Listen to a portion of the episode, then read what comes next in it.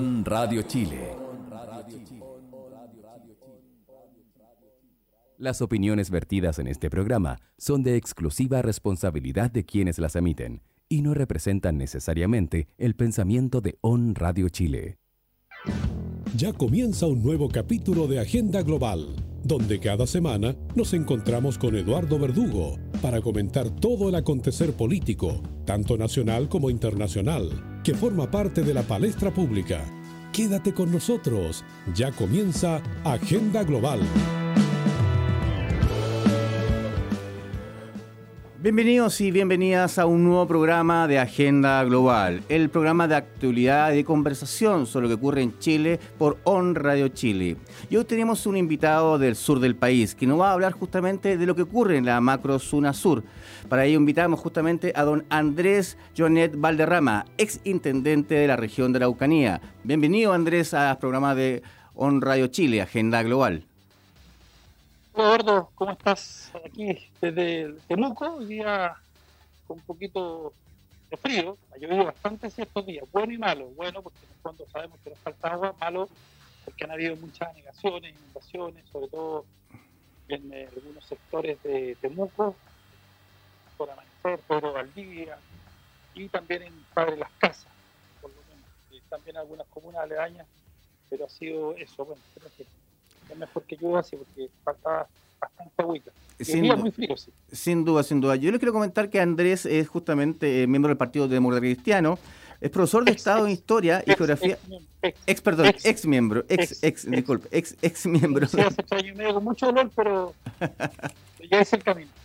Sigo siendo humanista cristiano. Eso sí, ex miembro del Partido Cristiano, humanista cristiano hoy día, es profesor de Estado en Historia y Geografía de la Universidad de la Frontera de Temuco, doctorado en Filosofía, Convención en Ciencia Política de la Universidad de Heidelberg en Alemania, un magíster en Historia y un magíster en Ciencia Política de la misma Universidad de Heidelberg, y ha sido investigador del Max Planck Institute.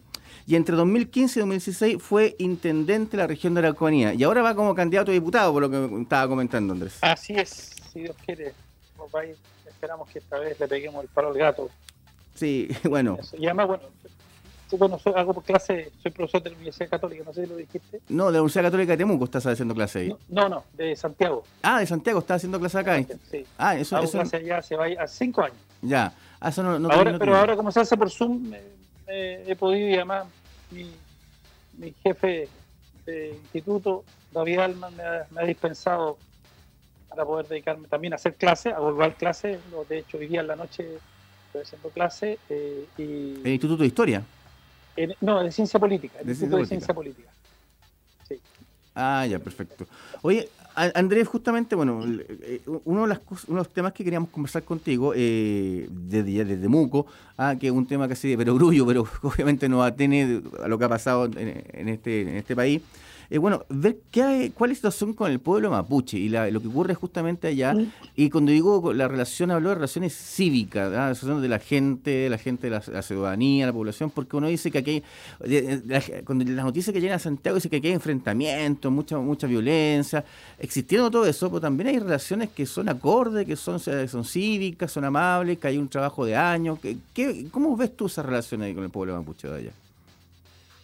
Bueno, lo primero que en general hay una deformación tremenda de todo esto. Mm. Tremenda, tremenda. Y, y- y- y mucha gente no contribuye, gente con apellido mapuche sin apellido mapuche. Digo eso porque primero nosotros sabemos que Chile es un país mestizo.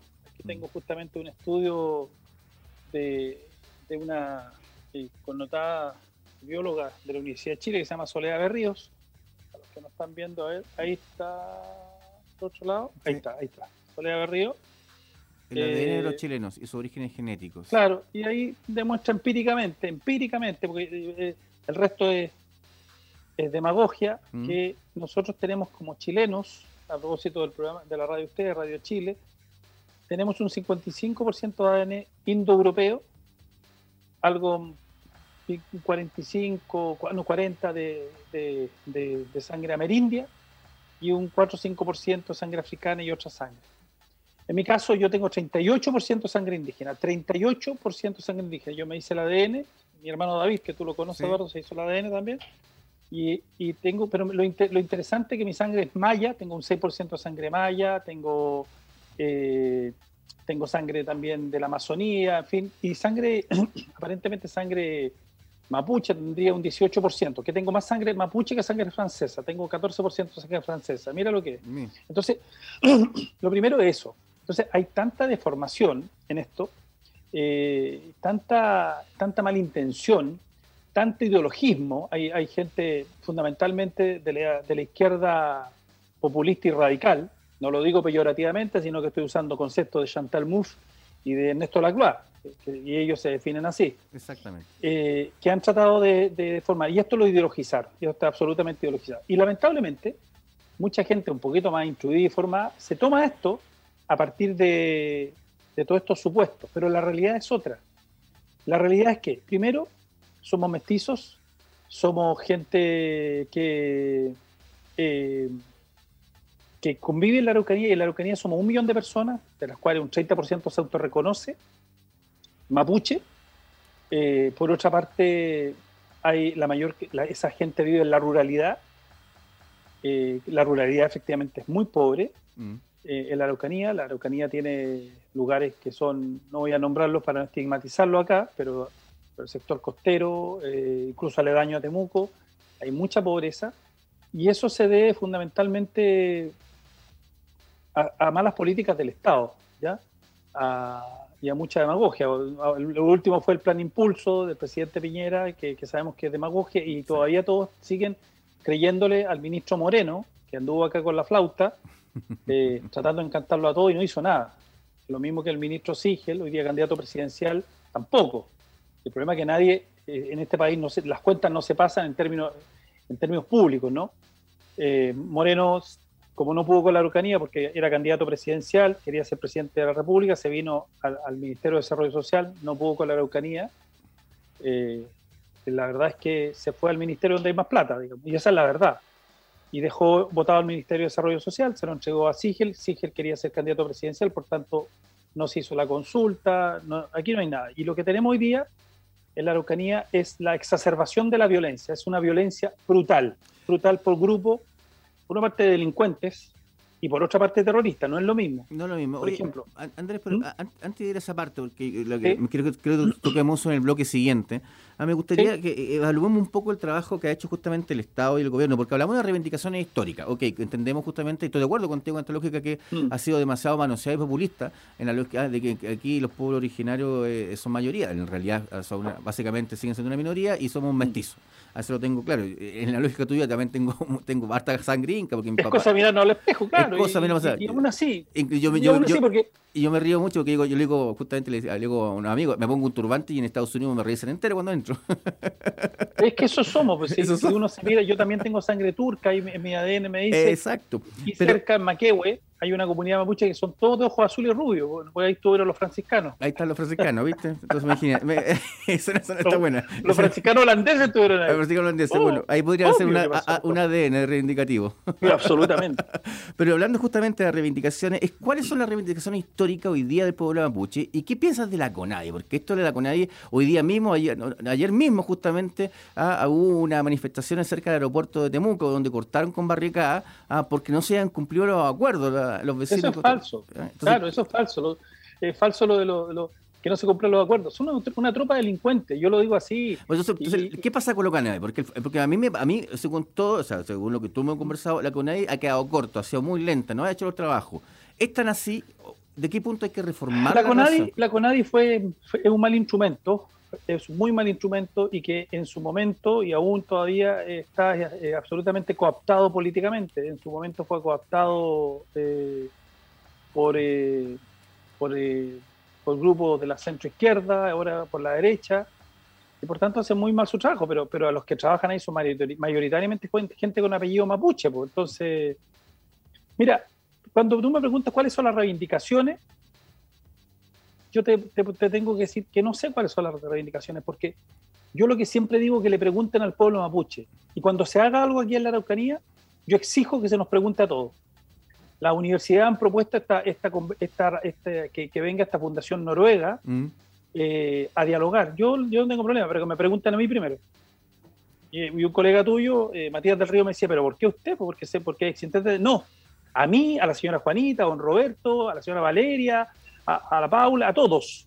Porque si le van a preguntar solamente a los que generan violencia, está mal pensado. Y porque las universidades acá son muy responsables de esto. Aquí no existe historia regional buena. el único que hizo algo fue Jorge Pinto, que fue mi profesor en su tiempo, gran amigo, mm. que fue el Premio Nacional de Historia. Pero hay muy poco de historia, de antropología, de arqueología regional, casi nada, casi nada. Pero ¿y los, ¿y los trabajos de Pepe Bengoa, que son, el tema de los más No, los de Pepe son buenos, buenos trabajos, sin lugar a duda, pero Pepe, Pepe es un aporte, es un antropólogo, pero toma lo que hay. Hay un trabajo muy superior y anterior que es de Ricardo Ferrando, senador demócrata cristiano y un gran historiador. Ricardo Ferrando tiene un libro así maravilloso, se llama Así nació la frontera. Hay cosas que, por ejemplo, de años en la Araucanía, mm. eh, está lo eh, de, de, de, Gustavo Bernori, que, son, son, son, son de esa época, ¿no? Eh, hay, hay cosas, pero, pero, pero no, hay, no hay un relato como en el que nos pongamos de acuerdo. Eso es lo primero. Porque además en esta región yo también soy indígena, pues soy, soy originario.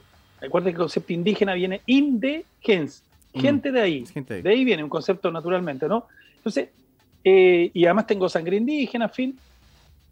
¿Qué te digo? Si, empezamos a hablar, por ejemplo, Marcelo Salas Melinado, él es Salas Melinado, ¿no? Eh, pero su hija son Salas Mesen, entonces ya, ya no son mapuches, claro que son mapuches, al igual que, pero, pero son chilenas. Igual que Jan Bosellur. Jan Bosellur, pero que además tiene, o sea, entonces te das cuenta que hasta aquí es Freire.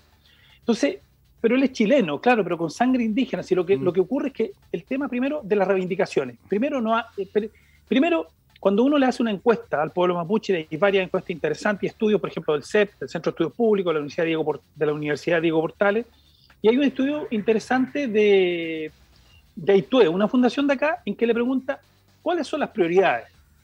Y la primera prioridad es trabajo, la primera, y capacitación. La segunda, poder vender nuestros productos al mundo rural.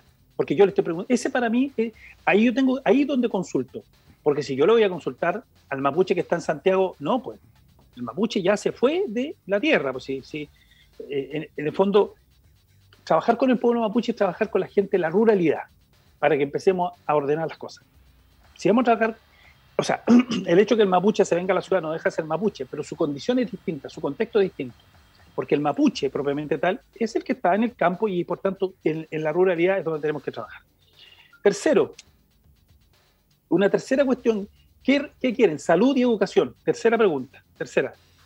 Después, cuarto, queremos que nos mejore la infraestructura, camino y todo. Quinto recién viene tierras. Quinto, quinto, quinto.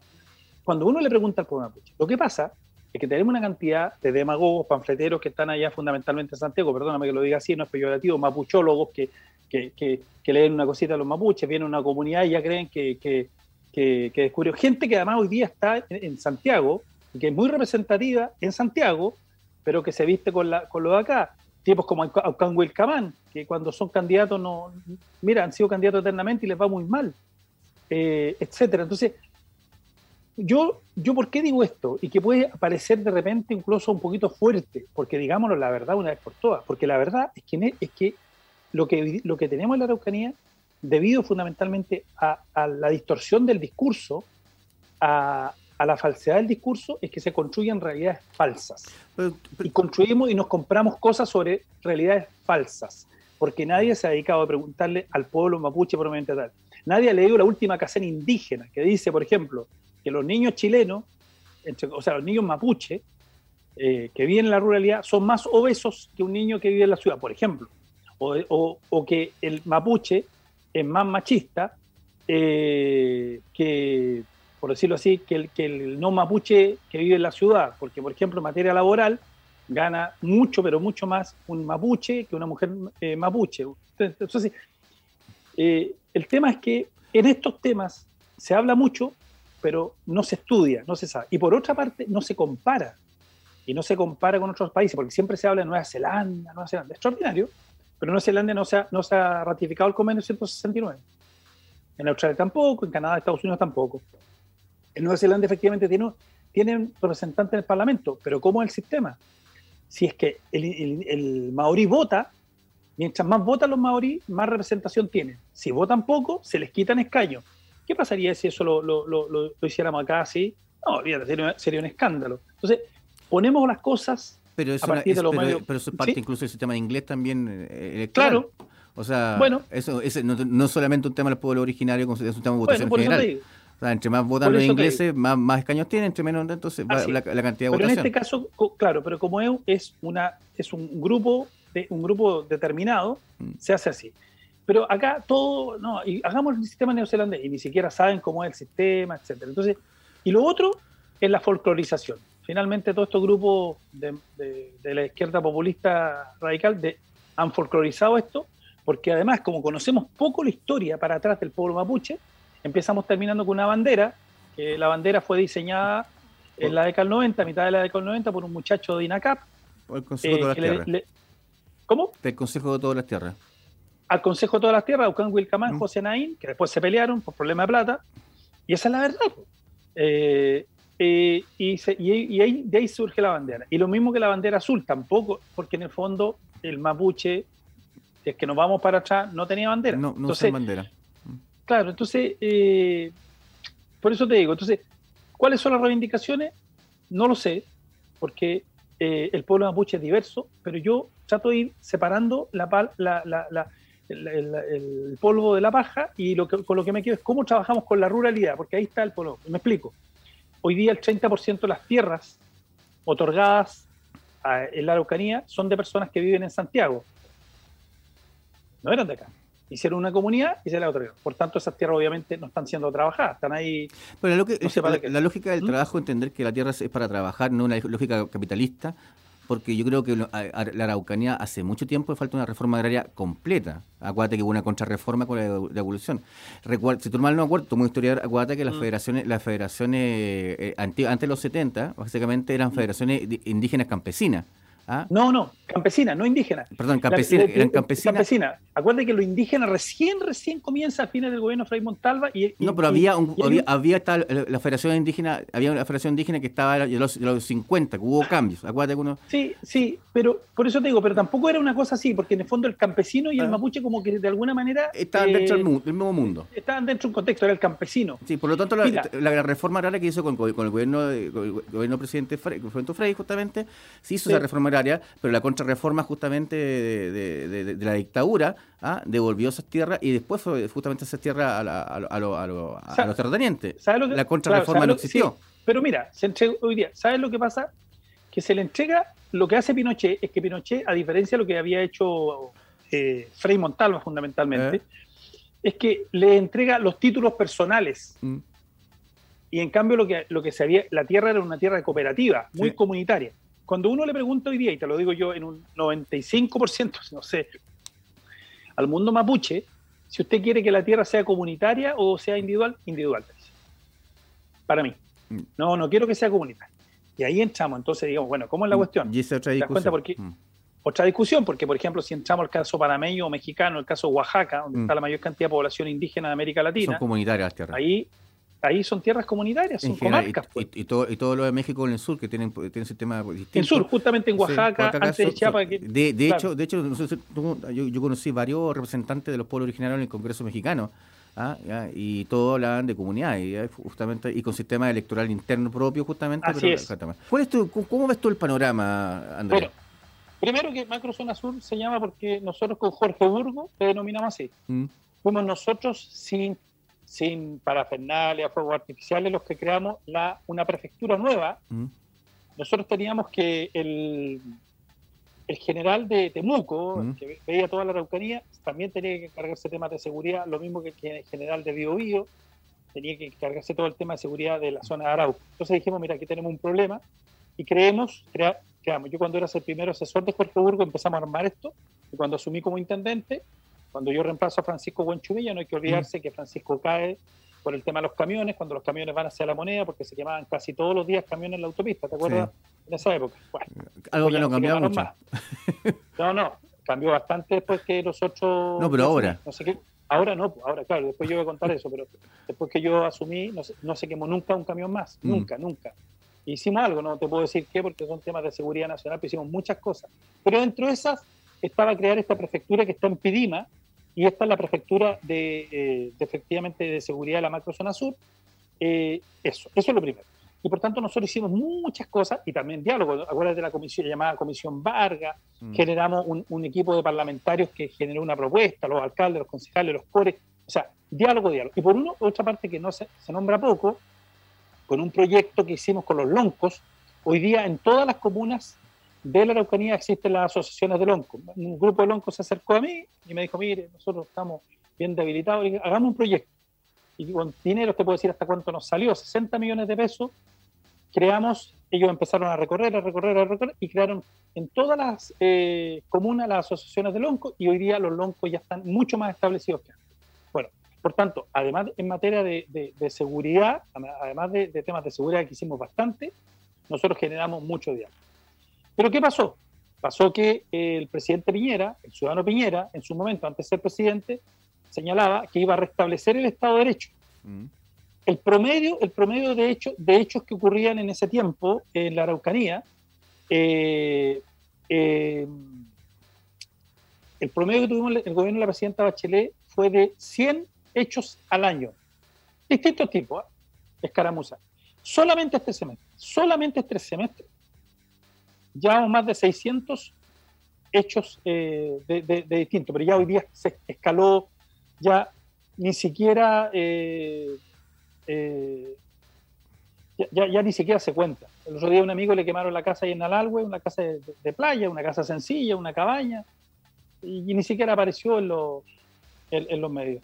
Entonces, eh, hoy día, lo, lo, que algo te señalé fuera, fuera de micrófono, en el gobierno de la presidenta Bachelet, para los que nos están escuchando, les voy a decir cuánta gente murió en el segundo gobierno, el que, donde yo estuve. Cero. No murió ni una persona vinculada a este tema. Y en el gobierno del presidente Piñera, el que iba a restablecer el Estado de Derecho, el que hizo el comando jungla, han muerto 14 personas. Y los voy a nombrar, claro, permíteme, porque la gente, los, nombres, por lo menos para los humanistas mm. cristianos, importan. Camilo Cachillanca, Jorge Maulén, murió en Cañete Tirúa. Juan Barrios, camionero camino que, quedó, quemado en el camino en Victoria. Moisés Orellana, quedó baleado, eh, el joven Moisés Orellana, 21 años. Pedro Cabrera, de Coyipuy, un balazo ahí cerca de, de, donde están construyendo el parque eólico. El cabo segundo Eugenio Naín, Cañumil. El agricultor Orwell Casanova con un disparo que le metieron en el ojo. El inspector de la PDI, Alberto Morales, porque el, por, el, cuando fueron los 800 PDI a, a, a, Temucuicuy. Nosotros entramos 20 veces a Temucuicuy y nunca tuvimos esos problemas.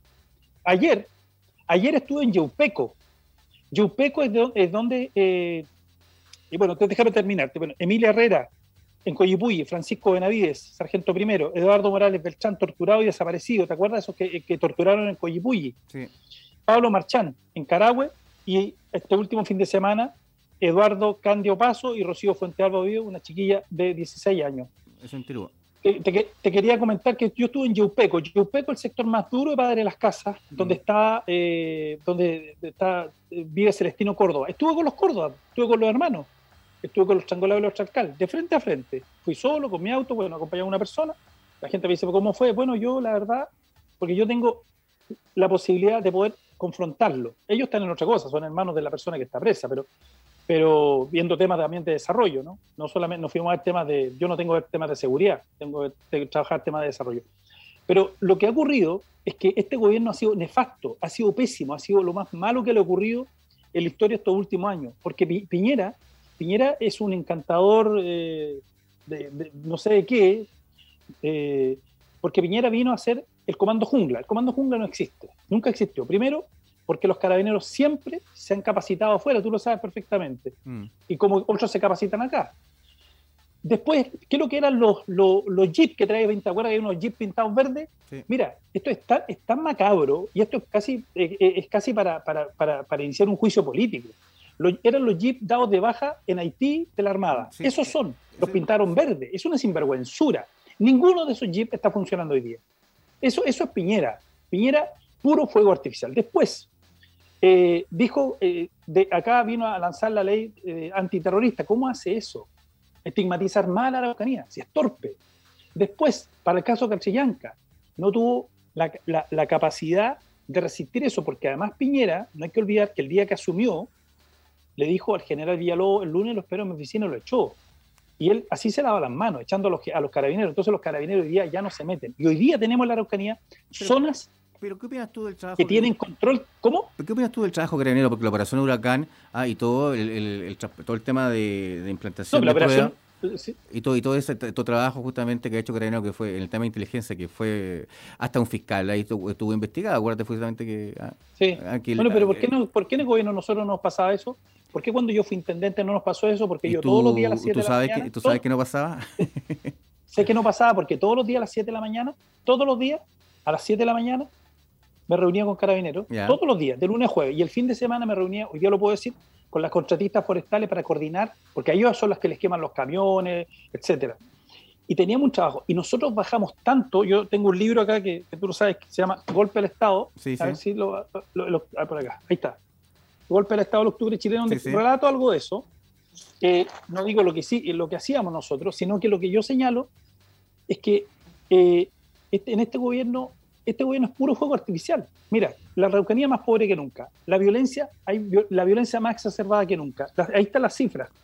Eh, pero aquí, ¿cuántos grupos operarían en, la Araucanía? Estamos hablando justamente de grupos radicales del, pueblo mapuche. Estamos hablando como la CAM ¿ah? y su ORT. Estamos hablando de narcotraficantes que están fuera de ese tema. Estamos hablando. La, CAM, la, CAM es una. La CAM es un, es un grupo. Son varios grupos. Claro.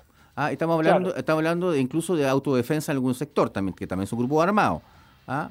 también, se han dado señales al respecto. Entonces, ¿cuántos grupos hoy día están operando a nivel de la región? Bueno, yo no, te puedo decir cuántos, yo sé algunos, pero yo, primero, la CAM, y hay dos organizaciones fuertes que están, la CAM y Weichan Aucamapu. Esas son las dos organizaciones así eh, ubicadas. Hoy día, hoy perfectamente, si el gobierno tuviera la voluntad, pero no la tiene, porque no tiene la capacidad, no tiene además los cojones, perdónenme la expresión, mm. eh, son, son organizaciones que están fuera de la ley y efectivamente uno las puede eh, declarar eh, como organizaciones de carácter terrorista, objetivamente, por, por, lo que han hecho. O sea, te digo, donde muere este, este y donde velan a, a Pablo Marchán, el que murió, ¿te mm. acuerdas? Hace una semana atrás, es en el, Fondo Pidenco. Mm. Eh, el Fondo Pidenco. Eh, no, no, es que no sé si es Huechafe, porque ellos le ponen nombre así. Sí, sí, pero este es un muchacho. Para, para, el caso, de, para el caso de reclutamiento fue distinto. Claro, eh, claro, así. Pero, y ese fondo está tomado.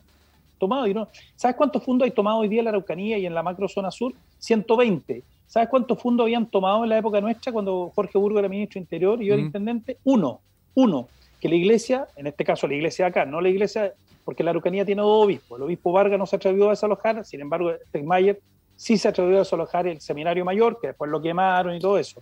¿ah? Y vino la quema de iglesias, pero después de 30 quemas de iglesias, es cierto que fueron hartas, encontramos se, encontraron a los, a los culpables y están presos, los triangulados y los charcal. Estuve con su hermano el, hace dos días atrás, eh, porque eso se puede hacer acá. O sea, cuando uno tiene, digamos, la voluntad y también y, yo no tengo miedo, o sea, de verdad te lo digo. Conozco, conozco bien cómo funciona esto.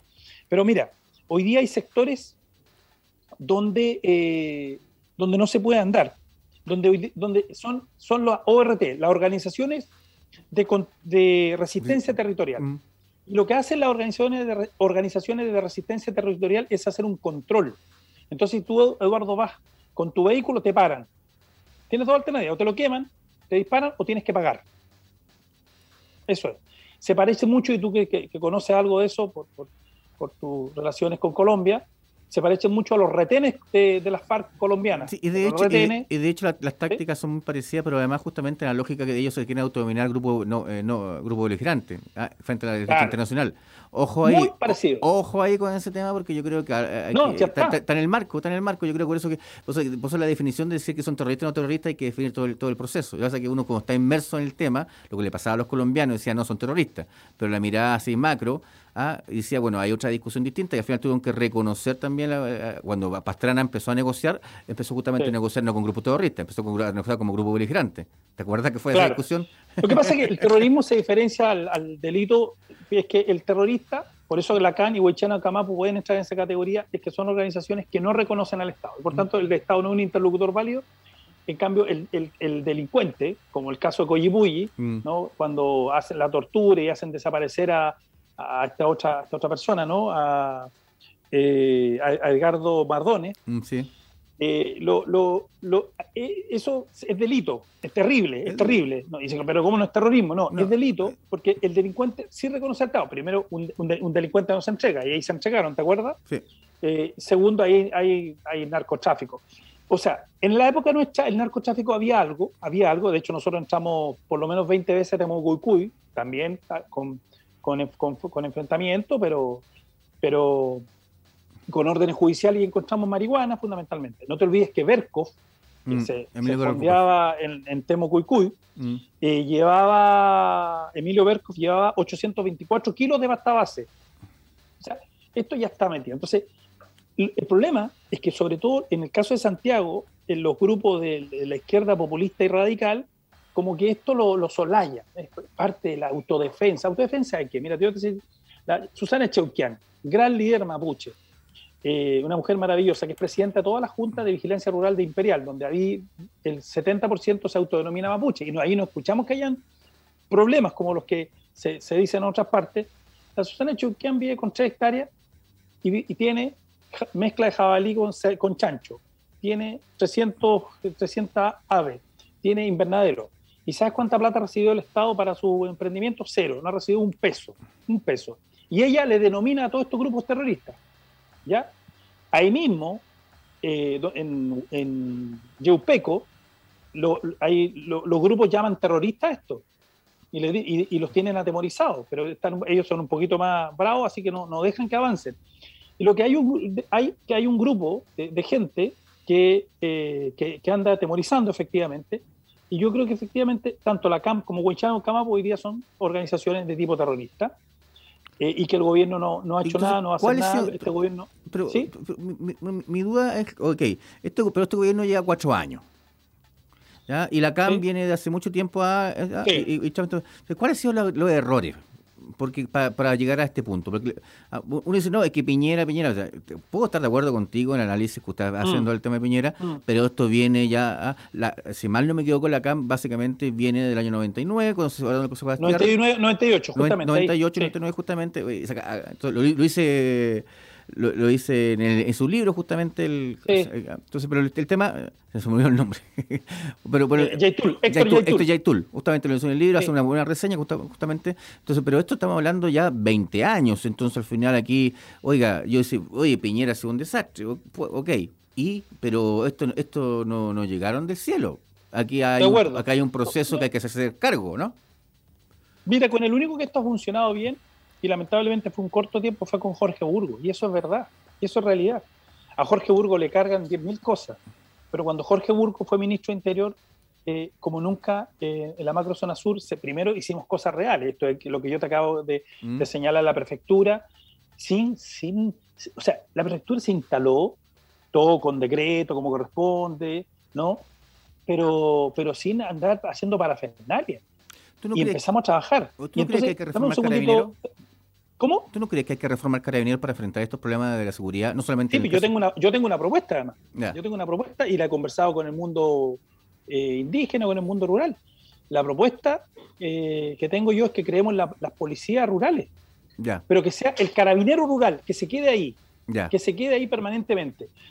A, la norteamericana, a la canadiense, con el comisario. Que, haga relación con la comunidad y, Además sabe cuando alguien, oye, este no es de acá, a él lo voy a ver. o si hay alguien que anda metido en malos pasos, le dice, muchacho, ¿sabes qué? Arréglate, porque si no... O sea, alguien que tenga Pero que, que, ese, que ese, ese carabinero tenga la posibilidad de ir ascendiendo hasta llegar, ojalá al máximo grado, ¿ya? En la medida que, le den su posibilidad y que vaya pasando la etapa. Escalafón único. No, escalafón, escalafón único, naturalmente, si eso ya no lo resiste. Yo mm. estoy conversando justamente con, con un, eh, su, eh, con un eh, suboficial mayor de, Carabinero, un tipo que es abogado, que, estudió en la noche, en mm. fin, y, y, me dice, yo tengo que agacharle la cabeza a un subteniente que viene llegando, que no tiene idea de nada. Bueno, escalafón único, pero yo creo que en todo Chile debiera haber una policía. A ver, el delito rural sobre todo en el caso de la macrozona sur y la Araucanía, es muy distinto al delito que ocurre en las ciudades y en, distintos sectores. Por tanto, el, carabinero, si no se especializa, tú lo tienes 3, 4 años, los 5 años lo saca a otra parte. Después viene otro a aprender recién. Y, y, el tema de las relaciones con la comunidad es muy importante, porque en el campo, en la ruralidad, las relaciones humanas son súper importantes. Carabineros juega un rol muy importante, porque cuando, como hay poca ambulancia, cuando alguien está, se enferma o alguien va a tener, una mujer va, va a dar a luz, quien corre primero es Carabineros. ¿ya? Por eso se requiere también tener mejores vehículos. Eh, cuando hay una tragedia, el primero que llega es Carabinero pero tiene que ser un carabinero que conozca el, la zona. O sea que hay una, lamentablemente hay una dualidad justamente de acción justamente hacia la ciudadanía, de apoyo también y una, la doble rol también de represión justamente en el proceso. Es como encargarle la... Es que es inevitable, es inevitable, es inevitable. pero hay que, hay, que, hay que afinar, yo creo que no, se debería llegar a los segundos sin darle más peso al primero, obviamente. Claro, pero, pero cuando lo que te dice la gente en el campo, en la mm. noche, pues yo lo invito aquí en la noche a estar en estos sectores en la noche, apagadito, mm. cuando te vienen y te queman la casa, ¿y a quién va a recurrir? ¿A quién recurre? El otro día se lo decía un colega tuyo, Eduardo Fuente, en el programa Mentiras Verdades. Mm. Decía, mire Eduardo, usted no le voy a decir dónde vive, pero si llegan a su casa, lo sacan de su casa, le queman su casa, después no, no conformes con eso, se quedan en su casa, lo echan de su casa, ¿y a quién va a recurrir usted? Eso es lo que ocurre en el campo. Mm. Y eso es lo que la izquierda, y la izquierda, la centro izquierda, se hace como la tontita, como que mira para arriba, eh, como que porque no quiere meter, porque no, no han estudiado el tema. Entonces se lo dejan a la derecha y la derecha ya sabemos cómo lo ha hecho de mal. Mira, Oye, 14 muertos, en fin. Oye, pero eh, yo quiero pasar a otro tema y, ir mezclando también con lo que íbamos conversando, que es la nueva constitución. Se ha dado mucho énfasis al tema de los pueblos originarios con la nueva constitución, pero ¿cómo lo ves tú desde el punto de vista de ya como cientista político y historiador? Eh, nos queda claro, obviamente, yo tengo una, percepción similar también con respecto a que yo creo que hay una sobre representación, que yo creo que uno está trabajando con culpa uno trabaja cuando trabaja con culpa hace mal. Yo creo que y, eso es, como complejo de la Asamblea Constituyente, perdón, la Convención Constitucional. ¿ah? ¿Qué opinas tú de eso? Bueno, eh, es lo que yo te señalaba, eh, que este tema hay mucha ignorancia y, además hay situaciones que son falsas. Mm. Eh, yo, creo que aquí lo que tenemos que hacer respecto, por ejemplo, al tema del plurinacionalismo, mm. es discutirlo bien. ¿Qué implica el plurinacionalismo? acabamos de hablar del ejemplo neozelandés. Mm. Neozelanda no es un país plurinacional, es Neozelanda. Y además parte de la Commonwealth, es parte de un, imperio, de un reino, eh, tienen una reina. Eh, sin embargo, funcionan bien. ¿Qué es lo que queremos en el fondo? ¿Qué, es lo que queremos? Porque, porque porque se parte, y además con la demagogia y la borrache y, la verdad, lo que, lo que yo no tengo problema en decirlo, pero lo que está ocurriendo en la, constituyente es cualquier cosa, ¿no? Eh, ya es, vergonzoso, además, indigno. No creo que un manejo de los medios de comunicación, porque se ha comprado. No, mire, si el otro día me llamó un amigo alemán, me dijo que son esos monos que estaban en la constituyente, y, la verdad que yo no lo identifico bien, porque eh, que esos personajes entren a. O sea, eh, o sea, mira, cuando se hace, y tú lo sabes mejor que yo, cuando se hace la unificación alemana, Alemania no hizo una nueva constitución, hizo un par de reformas y siguieron adelante. Yo no digo que no. Que no pero, pero hubo una subvención muy grande a lo que era la Alemania Oriental, que todavía están pagando los alemanes. Entonces, hay, hay, hay, no, que aplicaron una reforma acá, pero todos los derechos que tenían los alemanes federales ah, fueron aplicados a los alemanes orientales y una cantidad de subvenciones que muchísimo. claro, se llamó el impuesto a la solidaridad. El impuesto a la solidaridad. 7, 7 8%, o 7%, y, hoy día, y hoy día van en 2%, han ido bajando. Pero es brutal. Del 91. Ahora, desde el 91. Del 91. Y que todos los alemanes, imagínate que te saquen un 7% de tu sueldo para dárselo al, de al lado, así. Eso, eso, y, eso en Chile es imposible.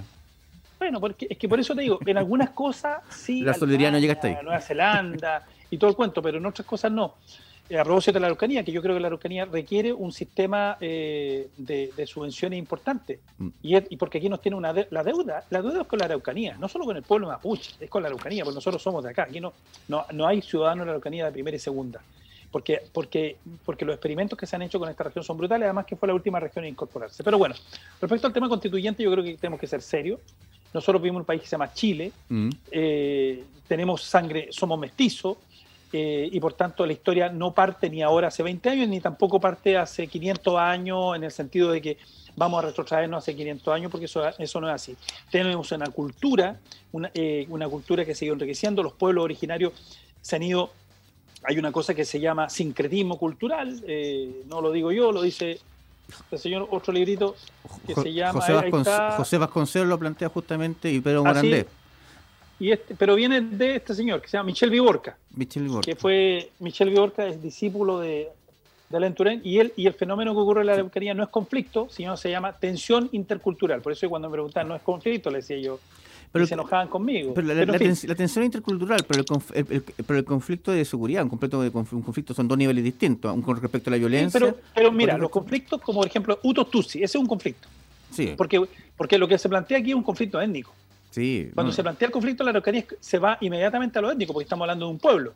Pero en este caso no sería conflicto, sino que es una tensión intercultural y, que lo señala, así lo señala él. Ahora, por eso vuelvo. Respecto al tema de la, de, la Convención Constitucional, eh, mi impresión es que los pueblos originarios tienen que estar presentes, tienen que estar no solo presentes, nombrados, relevados, eh, destacados, pero en un contexto nacional, que es Chile, donde somos chilenos, donde somos mestizos, somos hijos. Nosotros somos hijos, somos mi, mi abuelo, mi antepasado eran, nacieron en este lugar, eran indígenas yo tengo un 18% de sangre eh, mapuche y tengo 14% de sangre francesa, pero soy Andrés Joanet, soy, soy una persona, soy una unidad.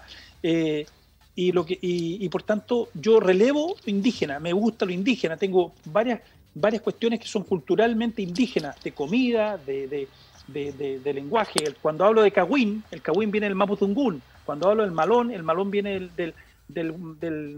Cuando digo Guata, eso viene del Maputungún etcétera. O sea, yo reivindico nuestra cultura mapuche, pero yo reivindico lo que es hoy día nuestra cultura. Es como en México. Eh, tú que has estado allá, cuando uno mexicano le dice a un indígena mexicano, mire, vamos a sacar a la Virgen de Guadalupe porque esto es una imposición colonial, es que te pueden hacer cualquier cosa, porque la Virgen de Guadalupe es una Virgen indígena. Entendamos eso. Entonces, la Araucanía, el 95% del pueblo mapuche es católico o evangélico, mayoritariamente católico. Y por tanto, yo reivindico a que ellos tengan ese derecho a creer hoy día, en el siglo XXI. Reivindico el derecho a que tengan un celular en la mano y no porque sean mapuches no pueden tenerlo y tenemos que volver a poner taparrado. Reivindico el derecho que tienen hoy día vehículos y ya no usan carretas como antiguamente, usan muy pocas. O sea, reivindico naturalmente que los pueblos originarios en el siglo XXI sean del siglo XXI, pero eh, que busquemos mantener eh, sus eh, algunas cuestiones que son fundamentales. La lengua, tenemos que relevar y reivindicar la lengua, muy importante, pero no podemos imponerla, a nadie se le impone, nadie impone la lengua, ¿ya? Eh, pero sí, uno perfectamente, por ejemplo, podría tener hoy día en, todo Chile o aquí en la Araucanía, curso de Mapudungún, como, pero, pero si a un niño mapuche le van a, le van a dar a elegir, ¿usted quiere aprender inglés o Mapudungún? Que pregúntele a él, pues, ¿me entiende o no? Ahora, eh, algunas cuestiones eh, culturales hay que ir rescatándolas, porque la verdad es que no las conocemos. ¿no? Entonces hoy día se reivindica mucho la bandera, pero entonces ya lo acabo de decir, porque la bandera nació en la década del 90, pues si la bandera es parte del sincretismo. Pero ¿Mm? que, que, la misma lógica de la bandera chilena partió en el siglo XIX. El siglo XIX. porque ahí se creó Chile. Y Chile se creó al revés, eh, se creó un Estado para crear una nación, porque en el fondo no había nación. Sí, pero, pero Chile venía de antes, lo que pasa es que no se llamaba Chile. Porque nosotros, no olvidemos una cosa, eh, nuestros primeros generales, nosotros con, nosotros con la, y lo voy a decir acá, si alguien de Perú nos está escuchando no se sienta ofendido, estoy hablando de historia, esto es contexto de historia, eh. ¿ya? Eh, nosotros con, con, Perú y Bolivia hemos tenido tres, tres confrontaciones, no dos, como dice la historia.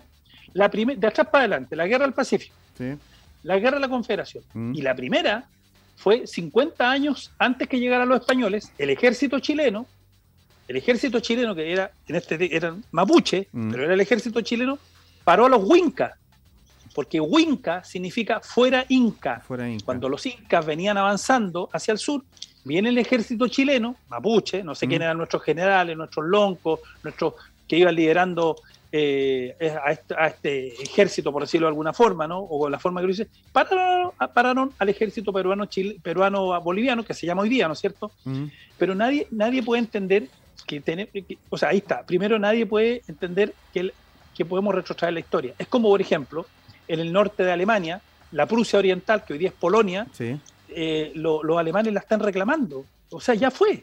Así es la vida, así es la historia. y y, eso hace 70 años era Prusia, era Alemania, digamos, ¿no? Lo que hoy día Alemania, pero se llamaba Prusia en ese momento y después se llamó Alemania. Entonces, va cambiando la historia, pero entonces, pero no, no tratemos de usarla, abusarla y utilizarla demagógicamente. Nosotros, la realidad es que hoy día estamos aquí en la Araucanía, yo estoy en Temuco, en el centro de Temuco, vivo acá, respiro eh, el aire un poco contaminado, veo la pobreza, me camino por las calles llenas de vendedores ambulantes como en ninguna parte de Chile hay, porque aquí no hay, no hay fábrica, no hay industria, aquí hay pobreza. Esta es la región más pobre de Chile. ¿Cuál ha sido el aporte de las forestales? Porque son básicamente una economía extractivista. ¿Ah? sí, poco, poco, porque las forestales... Entonces, ¿qué hacemos con, con, esa...? Porque la economía... ¿Es cambiar el desarrollo productivo también de, la región? Imposible. Imposible porque hay lugares, mira, hay lugares... y lo A ver, 40.000 eh, hectáreas de eucalipto están en manos de comunidades mapuche. El mapuche planta eucalipto. ¿Y por qué planta eucalipto? Porque crece rápido. Y que no vengamos con cuentos. Eso es así. Pero nadie lo dice. Yo lo digo, no tengo problema. Segundo, eh, hay lugares efectivamente donde no se puede sembrar. Ahí tenemos que poner naturalmente árboles. El problema es cómo se cosecha. La cosecha es brutal. Entonces, lo que tenemos que ir generando en la cosecha forestal es una cuestión distinta. Pero tampoco se dice que hay 250.000 hectáreas de bosque nativo protegida por las forestales. Las forestales son dueñas de 250.000 hectáreas de bosque nativo que no las tocan, las mantienen como parques. Eso tampoco lo dicen. Pero ¿cuál es el problema con las forestales?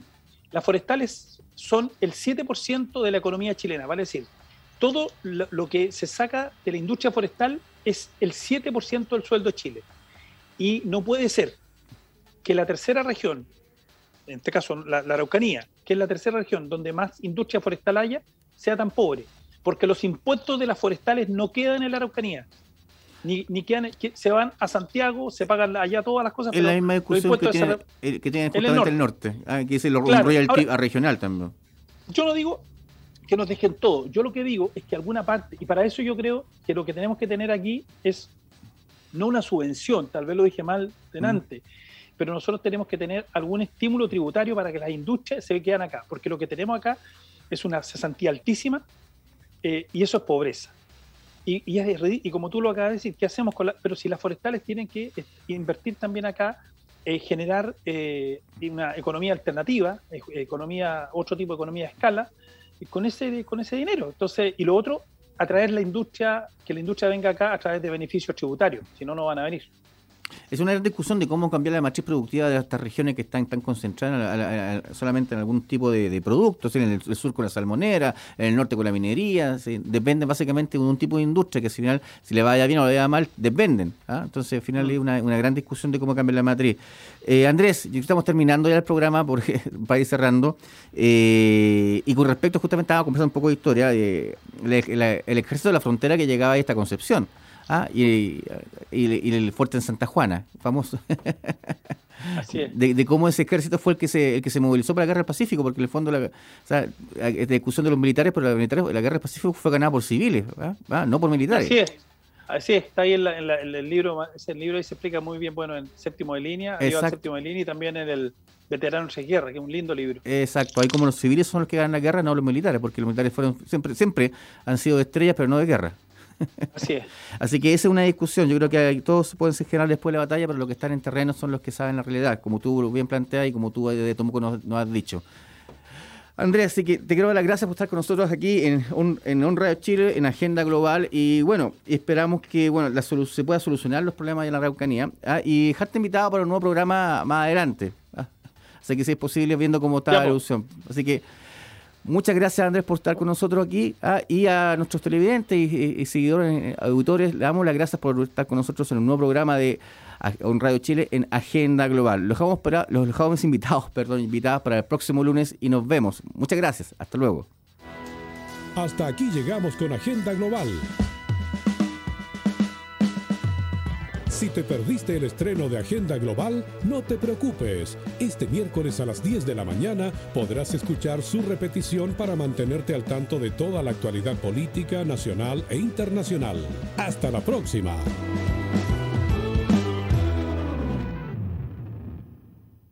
Las opiniones vertidas en este programa son de exclusiva responsabilidad de quienes las emiten y no representan necesariamente el pensamiento de On Radio Chile. On Radio Chile